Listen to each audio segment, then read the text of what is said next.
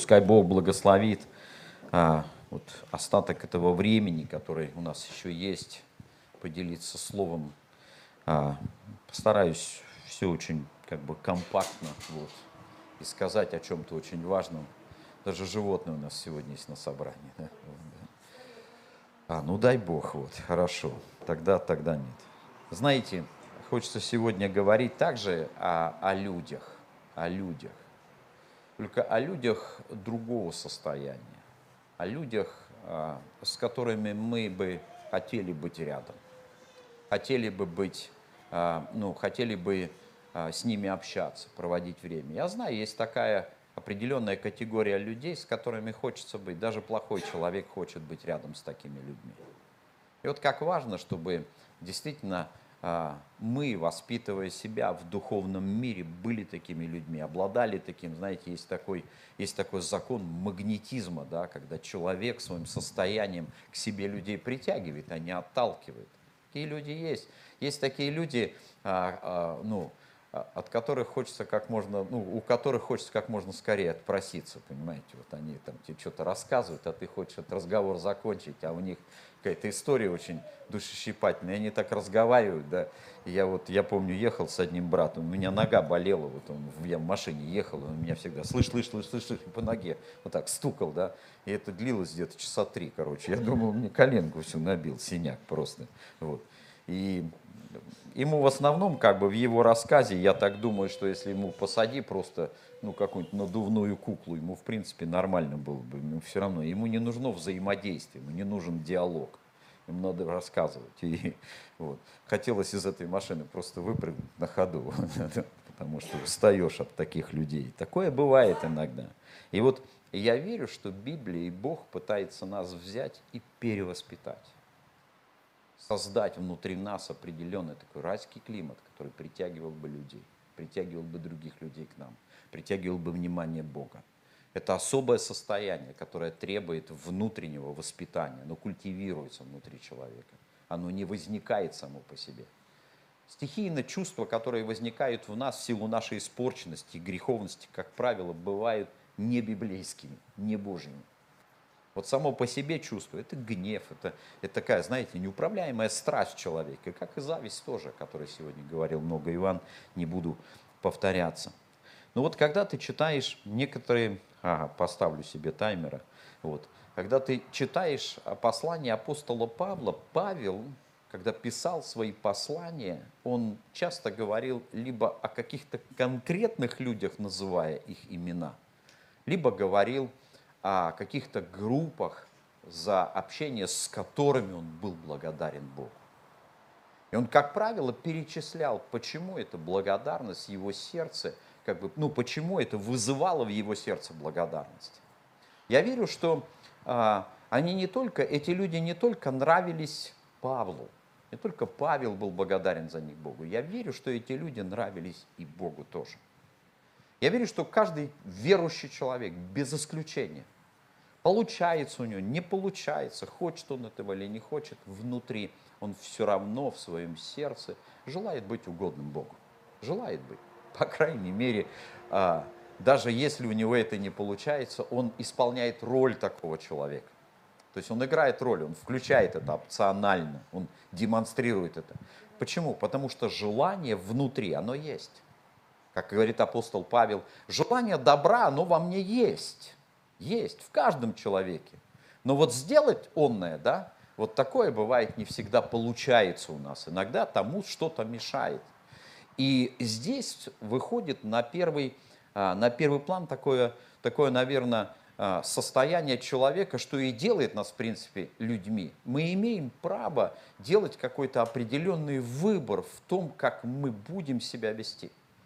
Мы формируем какую-то внутреннюю правильную атмосферу, чтобы быть теми людьми, какими мы хотим быть.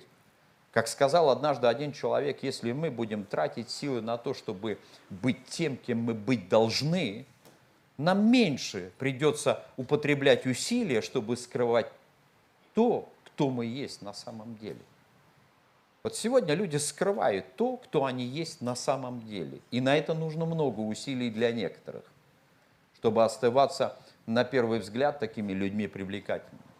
И вот сегодня хочется просто поговорить об этом. И часто, когда Павел начинал свои послания, он писал к определенной группе людей, и он перечислял список определенных таких, а, ну, определенных качеств, которые вызывали в сердце Павла благодарность. И вот об этом бы я хотел сегодня поговорить. Я верю, что воспитывать это качество важно для каждого верующего. Вот важно, правда. Это необходимо. Мы просто с этим столкнемся.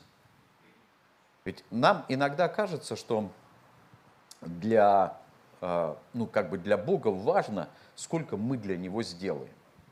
Это не совсем так. Для Бога важно, кем мы в Нем станем. Вот это для Него важнее сегодня. Кем мы в Нем станем. Потому что когда прибежали а, апостолы, они были очень рады и сказали Иисусу, вот и бесы нам повинуются, и как бы, ну, и там больные исцеляются и так далее. Что сказал Иисус? Не радуйтесь о том. Как-то он переключил вот этот объект их радости вообще на другое. Говорит, радуйтесь о том, что вы имеете определенный статус. Статус тех, имя чье записано в книге жизни на небесах. Апостол Павел – он писал послание, я хочу прочитать одно из этих, один отрывок из послания, послание 1 Фессалоникийцам в первой главе с 1 по 4 стих. Буду читать, апостол Павел а, приветствует Фессалоникийскую церковь и говорит некоторые слова. Павел и Силуан и Тимофей. Первая глава с 1 по 4 стих, первого послания Фессалоникийцам. Павел и Силуан и Тимофей, церковь Фессалоникийской в Боге Отце и Господе Иисусе Христе. Благодать вам и мир от Бога Отца нашего и Господа Иисуса Христа. Аллилуйя. Хорошее пожелание. Благодать. То есть, как бы постоянное благо. Всегда я верю, хорошо желать друг другу блага. Это, наверное, самый лучший способ избежать всех противоречивых чувств. Апостол Павел продолжает, и второй стих пишет, говорит такие слова. «Всегда благодарим Бога за всех вас, вспоминая о вас в молитвах наших, непрестанно памятуя ваше дело, вера, труд любви, терпение, упование на Господа нашего и Иисуса Христа перед Богом и Отцом, зная избрания ваши, возлюбленные Богом братья». Ну и я добавлю и сестры тоже. Я назвал проповедь не очень, я такой специалист в названиях, но как надо назвать, назвал неизгладимые воспоминания. Вот кое-что Павел ну, не забывал. Какие-то определенные качества, они отпечатались, отпечатались в его сердце. И он их перечисляет, говоря о них. И первое, о чем он говорит, я верю, это является определенным качеством, которое создало об этих людях или создало этим людям определенную репутацию. Это важно. Репутация важна. Нельзя говорить, мы сегодня, конечно, в обществе говорим, а не важно, что обо мне будут говорить другие. Нет, важно. Об этом Библия говорит. Потому что этот фон ты вокруг себя, как это сказать, ты распространяешь либо благоухание, либо другой, как бы, ну, запах, смертоносный, да, вот. Понятно, что важно, чтобы э, смертоносный запах был для правильных людей, а не для тех, кто, как бы, ну, является как сказать, ну, с точки зрения Библии, неправильным человеком. Итак, репутация. Благодаря чему она создалась? Вот сегодня мы, как верующие люди, я верю, мы сегодня должны дорожить вот этим добрым именем, которое дал нам Бог. Дорожить.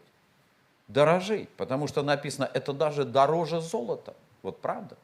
Лучше что-то, лучше с чем-то расстаться, лучше остаться обиженным, лучше где-то не доказать своей правды, но сохранить это доброе имя, которое важно. Эта репутация, она важна. Сегодня город, в котором мы живем, люди будут приходить сюда благодаря тому, какое имя мы имеем. Не то, как мы здесь себя ведем, не то, какая у нас тут атмосфера. Нет, какое имя мы здесь имеем. Вот какое имя написано? Люди, видя ваши добрые дела, репутацию, будут прославлять Бога. Ведь так или иначе, по нашей репутации люди строят свое отношение к Богу. Это очень важно. Мы можем либо сеять соблазны, либо можем давать людям определенный, определенный прецедент к тому, чтобы искать того же. Как часто бывает, мы читаем истории, жена пришла в церковь, покаялась, пришла домой, она изменилась, она стала послушной, она стала другая, и мужу стало интересно. Он 30 лет боролся со своей женой, так ничего не мог добиться. И дрались они, и что только не делали, а тут, а тут просто чудо. Что ее могло так изменить? Что там за люди? Вот интересно посмотреть, просто ради интереса. Сколько таких свидетельств мы знаем? Сколько таких свидетельств мы знаем? Сколько мы знаем, когда соседи, видя какого-то бешкетника, который просто был ну, неуправляемым подростком, вдруг он пришел в церковь, изменился, стал послушным, стал здороваться с соседями. У соседей вопрос, что его так изменило? Репутация играет исключительное значение, братья и сестры. Это важно. Ты можешь заявить о себе, что ты христианин, но ты можешь либо позорить имя Христа, либо приносить Богу славу.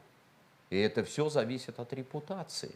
И вот Павел здесь говорит об определенных составных, частях того, что эту репутацию сформировало в этих людях. И первое, он говорит, дело веры. Или дела, сделанные верой. Вы знаете, вера очень много сегодня людей говорят, они определяют как-то веру. Вот в большинстве своем в сегодняшнем потребительском мире вера, она а, ну, как бы встала в такое положение, что чаще всего мы говорим в разрезе сферы о каких-то приобретениях.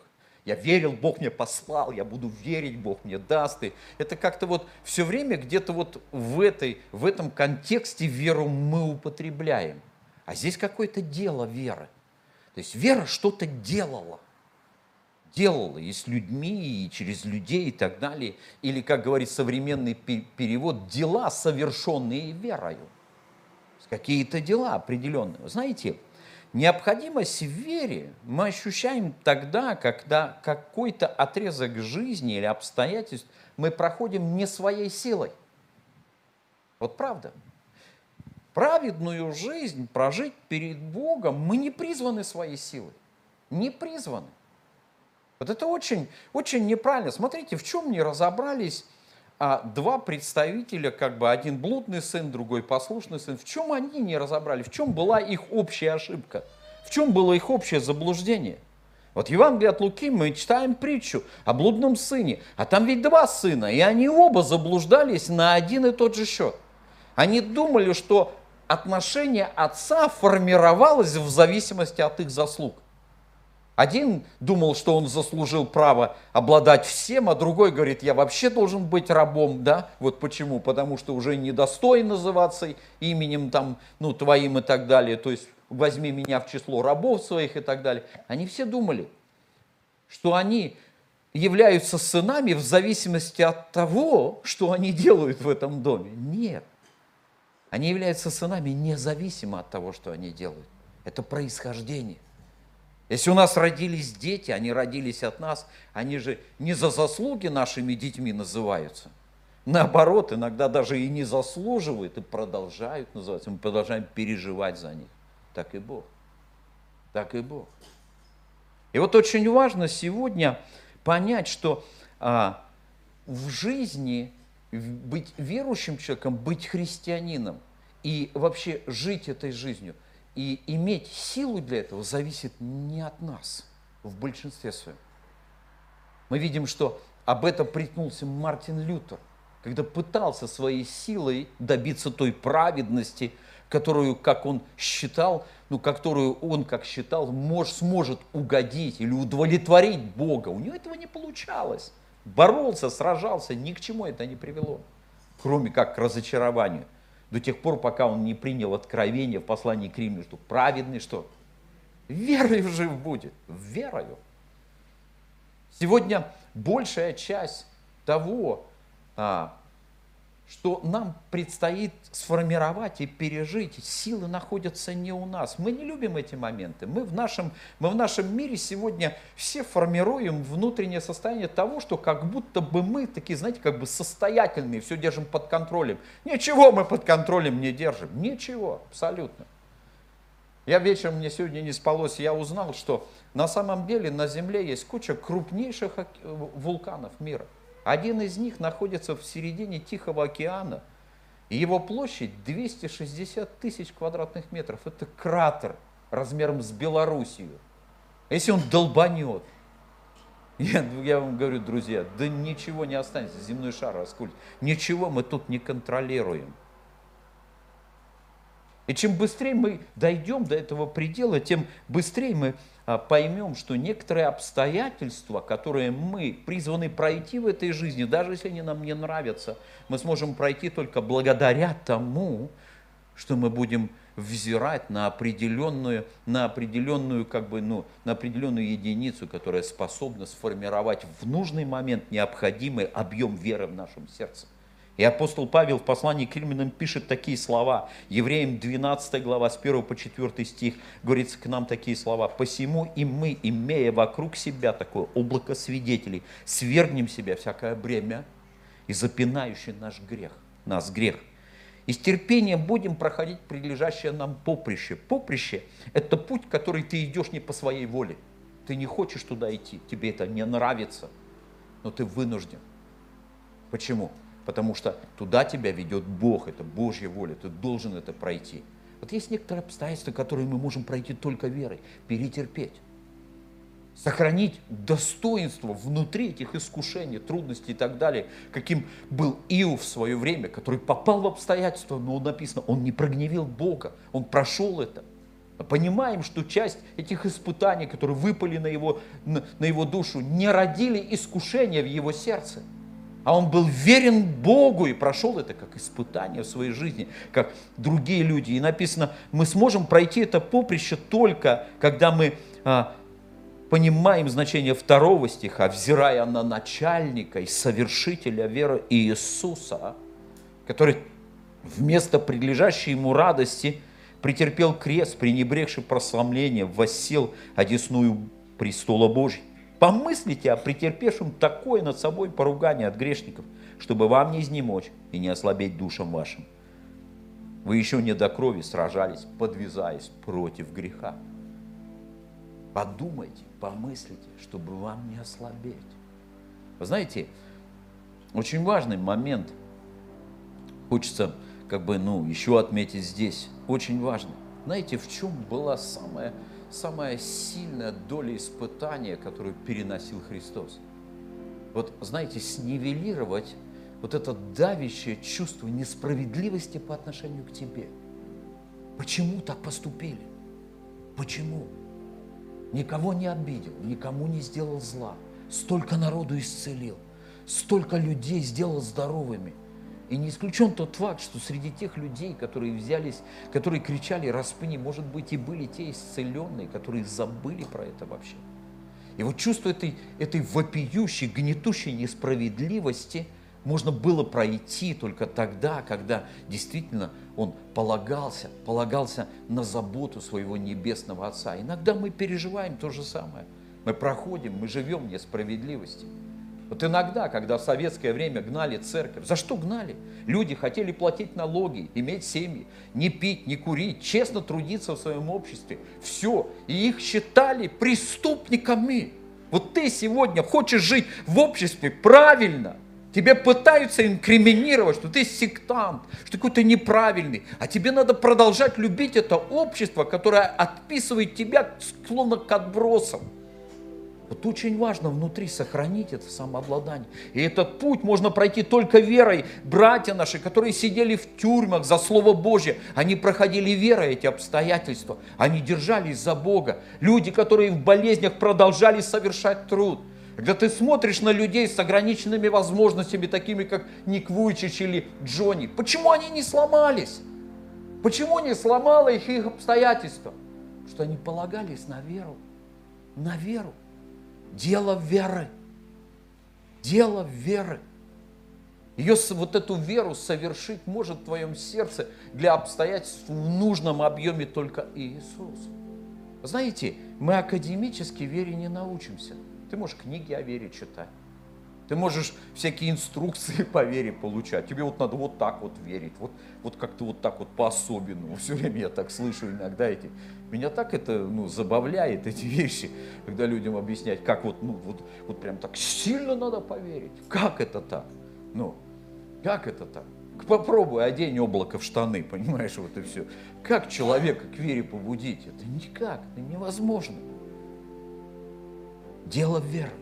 Следующее – труд любви. Вы знаете, когда сегодня мир говорит о любви, он говорит как о таком, знаете, как бы, как о естественном порыве страсти, которая возникла, и она течет. И вдруг какое-то время этот порыв ударился о плотину реальности, понимаешь? Вот и все. И любовь, как это сказать, все, прошла любовь.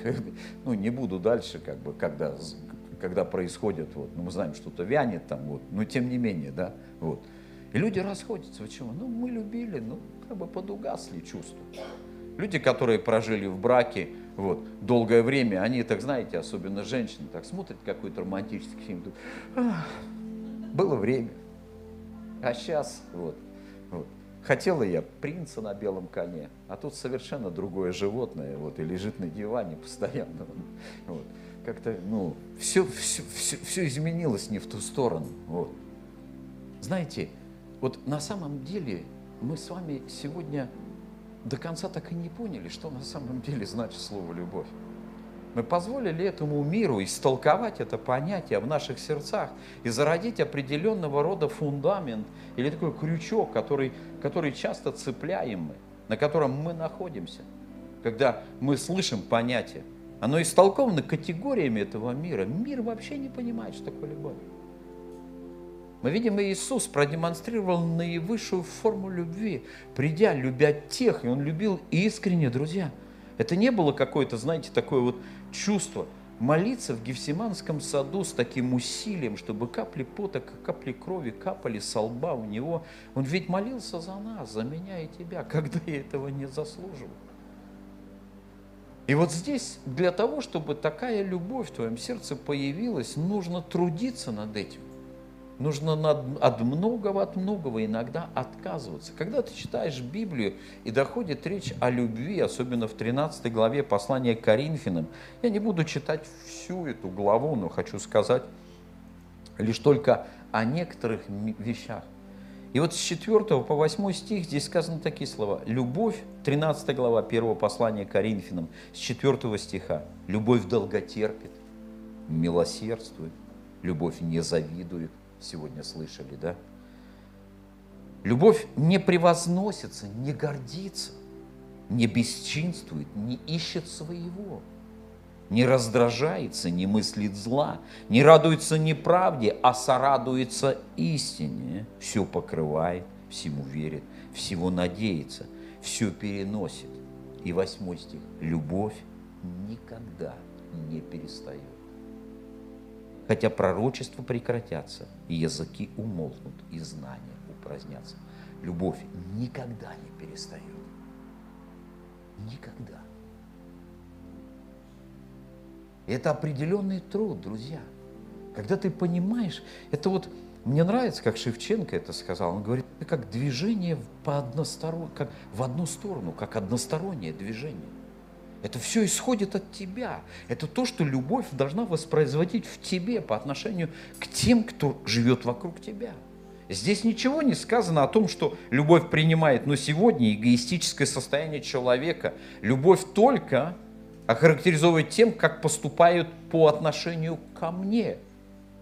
Причем не задумываясь, как я поступаю при этом по отношению к другим людям.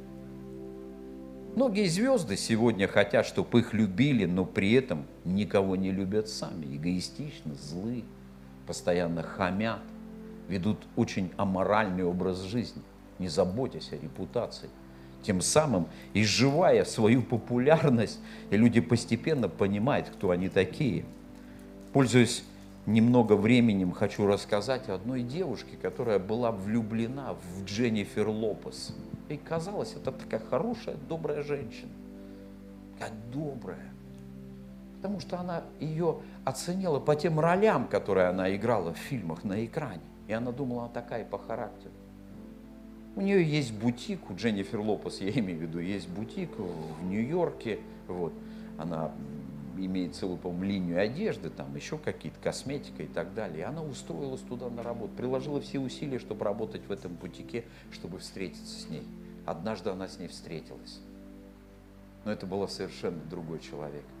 Она влетела в этот магазин, орала, кричала, ударила одну из сотрудниц, вела себя как стерва.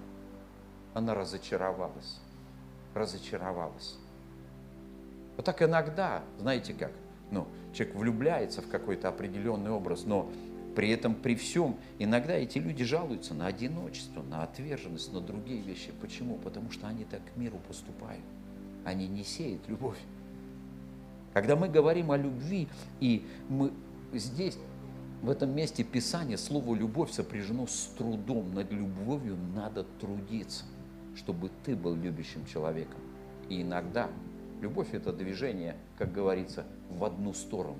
Ты отдаешь, а иногда ничего взамен не получаешь. Это иногда связано с нашими детьми, быть может. Мы так много в них вкладываем, они уходят из дома, иногда не возвращаются даже на стук поблагодарить, сказать спасибо, что вы так много в меня вложили. Конечно, есть некоторые дети благодарны. И нам, наверное, а, нам, наверное, это является самой большой наградой. Мы готовы еще больше в это вкладывать и жертвовать, чтобы иметь, потому что это и является нам воздаянием. Вот это простая, элементарная благодарность. Благодарность. Я верю, сегодня Господу от нас нужно то же самое. Он продолжает нас любить, и все, что ему надо. Благодарность, чтобы мы были благодарны благодарны. И мы должны в другой, с другой стороны, конечно, стараться, чтобы в нашем сердце эта любовь возникла. И последнее, терпение, упование. Вот упование. Мы редко используем это слово сегодня, но это слово синоним слову надежда сегодня в большей степени. Кого-то звать так, кстати, да. Вот как это говорит, я приду с надеждой, да. И ты не понимаешь, то ли из церкви сестру приведет, понимаешь, то ли как бы просто в сердце поселится надежда. Да? Вот. Надежда. Вам, женщины, повезло, у вас хорошие имена, вера, надежда, любовь. Вот, да, вот. А у нас Толик, Паша, вот. Саша, да, Юрик. Вот, не очень. терпение, упование. Вы знаете, где рождается надежда? Надежда рождается там, где есть обещание. Вся надежда, она полагается на обещание, на то, что будет в будущем, на то, что произойдет. И для того, чтобы между настоящим и будущим есть какой-то определенный путь, который мы должны пройти. И вот этот путь мы сможем пройти только терпением. Терпением. Вы знаете, многого в жизни мы от Бога просто элементарно не дождались. Мы торопились. Мир сегодня, он наращивает обороты. Сегодня вся жизнь человека, особенно занятого, похожа на центрифугу, да? Все вращается. Вот. И как говорил однажды один американец, говорит, жизнь похожа на рулон туалетной бумаги. Чем ближе к концу, тем быстрее все вращается. И так и есть в жизни. Ты иногда не замечаешь, но ну, так и происходит. Все быстрее, быстрее, быстрее начинает крутиться в твоей жизни. И словно и в какой-то момент времени уже не ты крутишься в этом, а все крутится вокруг тебя. Происходят какие-то события. Вот мы, я знаю, мы родились в одной стране, живем в таком мире, о котором мы в самых смелых мечтах не могли представить. Вот то, что сегодня с нами происходит в данный момент – в моем детстве это был как полет на другую планету вообще. Мы этого вообще не ожидали.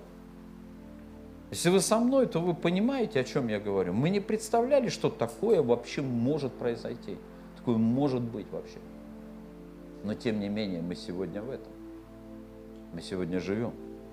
И мы видим, что жизнь, она свои такие определенные, вот мир, он определенным образом давит на нас, чтобы создать внутри ритм. Мы хотим быстрых ответов, быстрых решений проблем, а их нету. Бог остается в своем времени, суверенном времени. Его время текет так, как Он хочет. Он посылает ответ тогда, когда Он этого захочет. Почему? Он Бог. Он Бог. С каких это пор Он стал нашим инструментом? Он наш Господь. Захочет – сделает, захочет – не сделает. Как сказал Иов, ты Бог мой, и намерение твое не может быть остановлено. Аллилуйя. Он понял это. И он сказал, я полагаю руку на уста мои. Однажды говорил, теперь не буду. Я буду молчать, я буду восхищаться тобой. Терпение. Вот иногда мы не дождались чего-то, на что мы надеялись лишь только потому, что слишком быстро разочаровались. Быстро лопнуло наше терпение. Как сказал однажды один брат, когда заканчивается терпение, начинается что? Долго терпение. Простой рецепт унаследования обетования апостол Павел дает послание к евреям. Все просто. Он говорит такие слова. Не оставляйте упование вашего. 10, 35, 39 послание к евреям. 10 глава с 35 стиха. Итак, не оставляйте упование вашего. Давайте отмотаем назад в 90-е. На что мы там надеялись? Какие у нас там были надежды? Вау! Вау! Я думаю, что уже Россия, она должна быть спасена трижды, а то и больше. Я думаю, наверное, Вера Юры и Димы хватило бы, наверное, чтобы Россию дважды спасти, понимаете? Вот.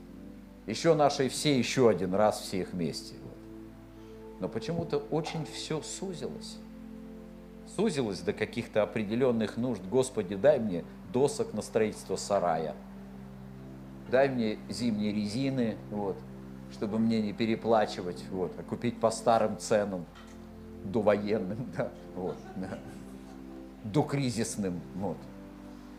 Как бы доллары поменять, вот, как бы рубли поменять на доллары, Господи, благослови. Все очень узко. Мы видим такие просто вот такие, знаете, как бы такие нужды, вот, их ты слышишь постоянно. Молитесь за мою ногу, и вся церковь за ногу, или за курицу, или еще за что-нибудь. Все сузилось. Где наши грандиозные планы по спасению Вселенной до края Земли? Может быть, мы в 90-х мыслили себя, кто-то себя мыслил на острове, там, я не знаю, там, слоновой кости, вот.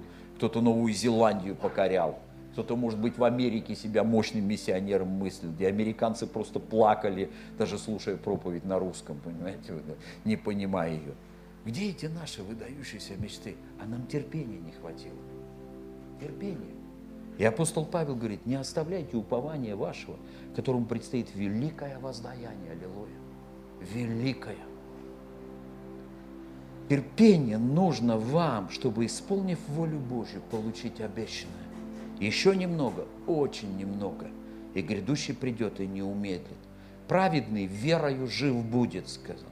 А если кто поколеблется, не благоволит, тому душа моя. Мы же не исколеблющие на погибель, но стоим в вере к спасению души. Я буду заканчивать. Наше время убежало уже. И мое здесь убежало тоже. Вот. Там меньше времени, чем здесь у меня осталось. Ну ладно. Знаете, когда я думаю о всех этих таких определенных характеристиках, я понимаю, достичь это своими силами, ну, это утопия. Это утопия. Человек сам по себе соответствовать подобного рода качествам не в состоянии. Мне нравится песня, которую поет группа «Сосуды». Кто я без Бога? Кто? Лишь кожа и кости. Это правда. Кто я без него? Все, что мы можем сегодня сделать, чтобы достигнуть этого, это, с одной стороны, понять того, что сам по себе ты это сделать не в состоянии. Это гиперзадача, друзья. Это нам кажется. Когда люди услышали 10 заповедей, они говорят, все, что написано, исполним. 6 тысяч лет, вернее, 4 тысячи лет упражнялись или две тысячи лет там до закона, когда закон был. Две тысячи лет – достаточный срок, чтобы проявилось хоть что-то. Ну поймите, достаточный срок. Когда кто-то посадил смоковницу, она там 10 лет проросла, не дала плода, сруби ее. Ну а зачем она место занимает? То есть гораздо меньше, а тут тысячи лет. И никаких плодов практически. Ничего человек сделать не смог. просто в исполнении десяти заповедей. Когда читаешь все это, ты понимаешь, мы бессильны перед этими вызовами. Все, что мы можем, мы можем вызывать Бога, мы можем молиться. И я верю, что у Бога есть огромное желание Духом Святым помещать это состояние в наши сердца, работать в нашем сердце, трудиться, совершать свою работу. Сегодня наша жизнь, она напрямую связана с Богом, так прочно, что мы даже себя не представляем. Когда я думаю об этом огромном вулкане посреди океана, который сдерживается, словно Бог своей рукой накрыл эту такую, знаете, бездну, настоящую бездну, чтобы мы с вами продолжали жить. Каждый день, проживая на этой земле, мы проживаем благодаря Его заботе. А ведь таких вулканов еще четыре есть на земном шаре, которые могут долбануть любой момент – и от нас ничего не останется. Мы ничего не держим под контролем. Нам только это кажется. Это иллюзия. До тех пор, пока ты не попал в экстремальные обстоятельства. И в обстоятельствах тебе нужна экстремальная вера. И вопрос, она нужна тебе стала только сейчас или всегда была нужна? Всегда. Просто обстоятельства вызвали актуальность того, что происходит с тобой. Для того, чтобы соответствовать определенным критериям, Бог это понимал что человек, он испорчен, крайне лукаво испорчено сердце человеческое. И сердце человеческое испорчено и лукаво, оно способно обмануть не только Бога и окружающих, но иногда человек даже способен обмануть самого себя. Он думает, что он силен, что он все может. Ничего мы не можем. Мы нуждаемся в Боге. Мы нуждаемся в том, чтобы Он преобразил нас, сделал нас такими, какими я верю, он хочет видеть нас для того, чтобы вот наше желание, стремление к Нему рождало внутри наших сердец вот эти важные чувства, делай веры, труд любви и терпение, упования. Благословит вас Господь, давайте поднимемся. Небесный Отец, мы благодарны Тебе. Благодарны Тебе, что Ты к нам